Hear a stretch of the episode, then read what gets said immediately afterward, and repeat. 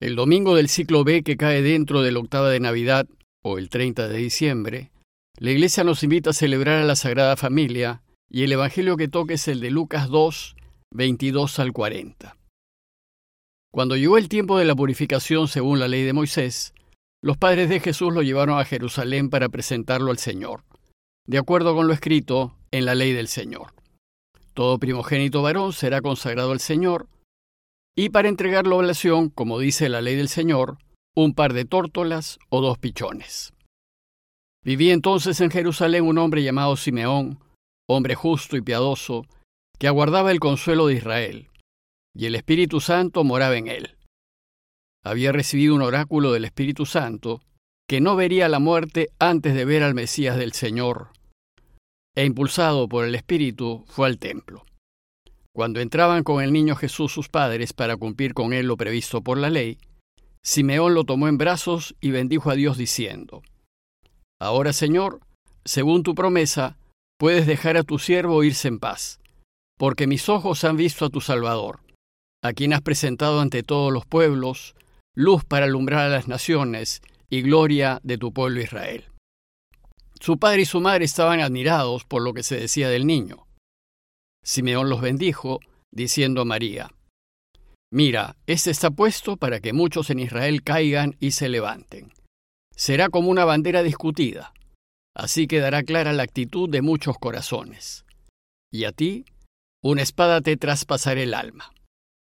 Había también una profetisa, Ana, hija de Fanuel, de la tribu de Aser.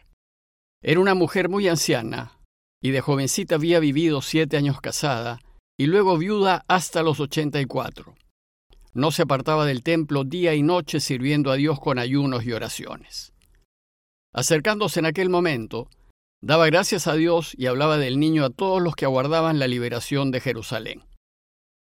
Y cuando cumplieron todo lo que prescribía la ley del Señor, se volvieron a Galilea, a la ciudad de Nazaret. El niño iba creciendo y robusteciéndose, y se llenaba de sabiduría, y la gracia de Dios lo acompañaba. En la misma semana en la que celebramos el nacimiento de Jesús, la Iglesia nos invita a meditar en su familia y también a celebrar y a pedir por todas nuestras familias. Y nos invita a hacerlo a través del pasaje de la presentación de Jesús en el templo. Las palabras de los ancianos Simeón y Ana, que acaban de escuchar, las reflexionamos también durante la octava, así es que en esta ocasión no haré mayor referencia a ellas. Más bien me centraré en los personajes del pasaje de hoy. Si se fijan, el Evangelio menciona a tres generaciones. A Jesús recién nacido, a María y José, y a una pareja de ancianos que no eran nada entre sí. Tres generaciones que nos hacen recordar a una familia común y corriente, niños, padres y abuelos de las dos partes.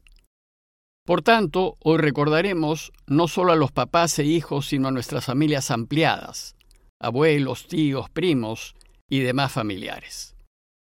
Pero ¿por qué la Iglesia nos invita hoy a meditar en la familia de Jesús? Porque una parte importante de la grandeza de un hombre o de una mujer se explica por la familia que ha tenido y por la gente que lo ha rodeado.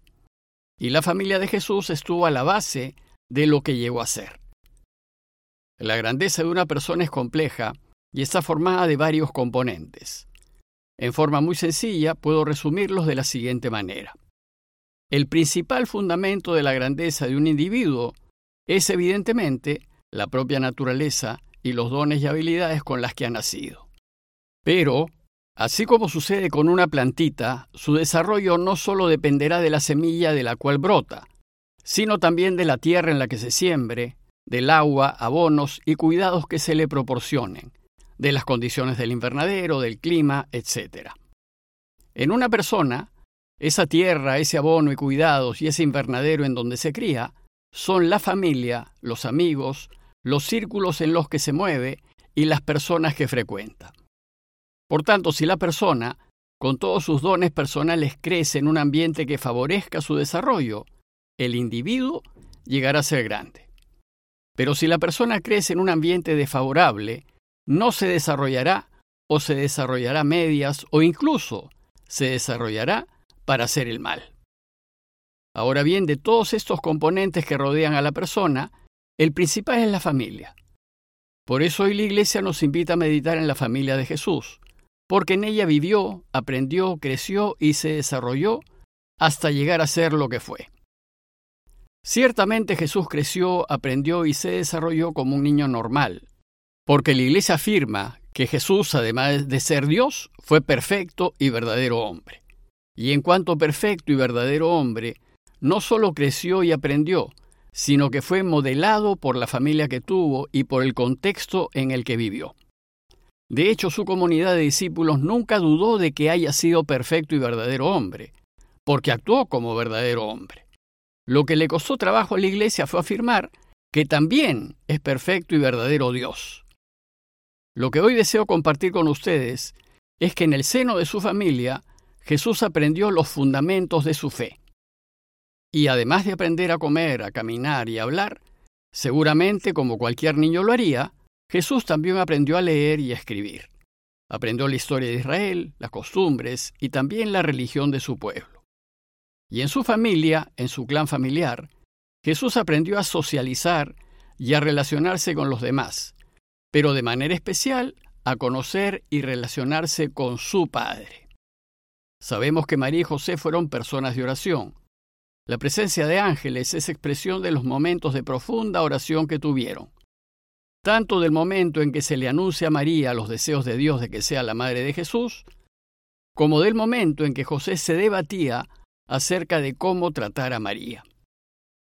Además, el texto de hoy nos dice que fueron personas religiosas y muy respetuosas y cumplidoras de la ley de Moisés. Sus padres van a transmitirle a Jesús sus creencias religiosas y él se va a criar en ese ambiente religioso. El texto de hoy nos dice que cuando llegó el tiempo de la purificación según la ley de Moisés, los padres de Jesús lo llevaron a Jerusalén para presentarlo al Señor de acuerdo con lo escrito en la ley del Señor. Todo primogénito varón será consagrado al Señor, y para entregar la oblación, como dice la ley del Señor, un par de tórtolas o dos pichones. Según ese texto, María y José cumplieron con dos obligaciones que estaban mandadas en la ley. Primero, la purificación de la madre. La ley decía que 40 días después de dar a luz, la madre debía ir al templo a purificarse de su impureza legal o ritual. Y segundo, la familia debía presentar al recién nacido al templo.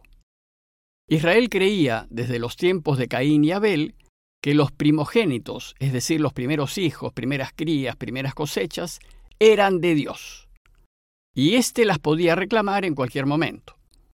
Entonces, como el primer hijo era de Dios, la familia debía ir al templo a entregárselo.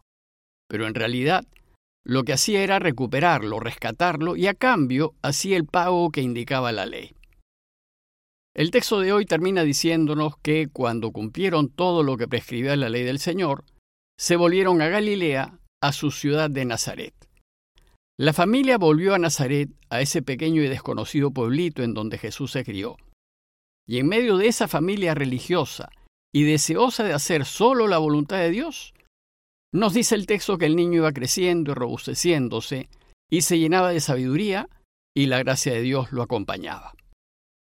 La Iglesia hoy nos propone meditar en la familia de Jesús para que nos sirva de ejemplo a fin de que los papás puedan guiar a sus familias de la misma manera, y así sus hijos sean grandes y santos como lo fue Jesús.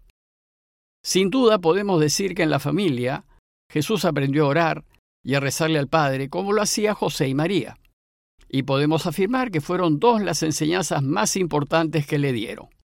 Primero, que el Padre es el único Señor, que hay que ponerlo al centro de nuestras vidas llamarlo con todo el corazón, con todo el alma y con todas las fuerzas.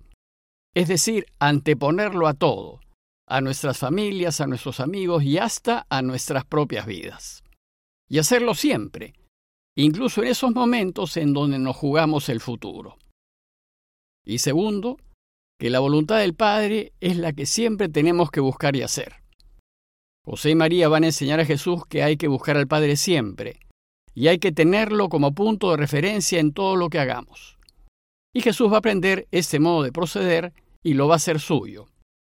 Él aprendió a descubrir la voluntad de su Padre hasta llegar a ser un maestro de discernimiento y aprendió a elegir hacer siempre lo que el Padre quería.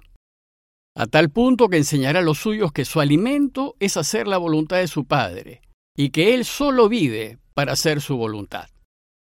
Si solo estas dos enseñanzas fuesen lo único que los padres le enseñasen a sus hijos, ellos serían grandes, serían como Jesús.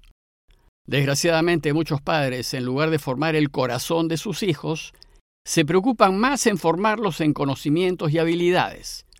Por supuesto que esto último hay que hacerlo, pero si los niños no tienen el corazón formado, los conocimientos y habilidades que aprendan no los usarán para ser felices, sino para acumular más, querer ganar a como dé lugar y buscar ser los primeros.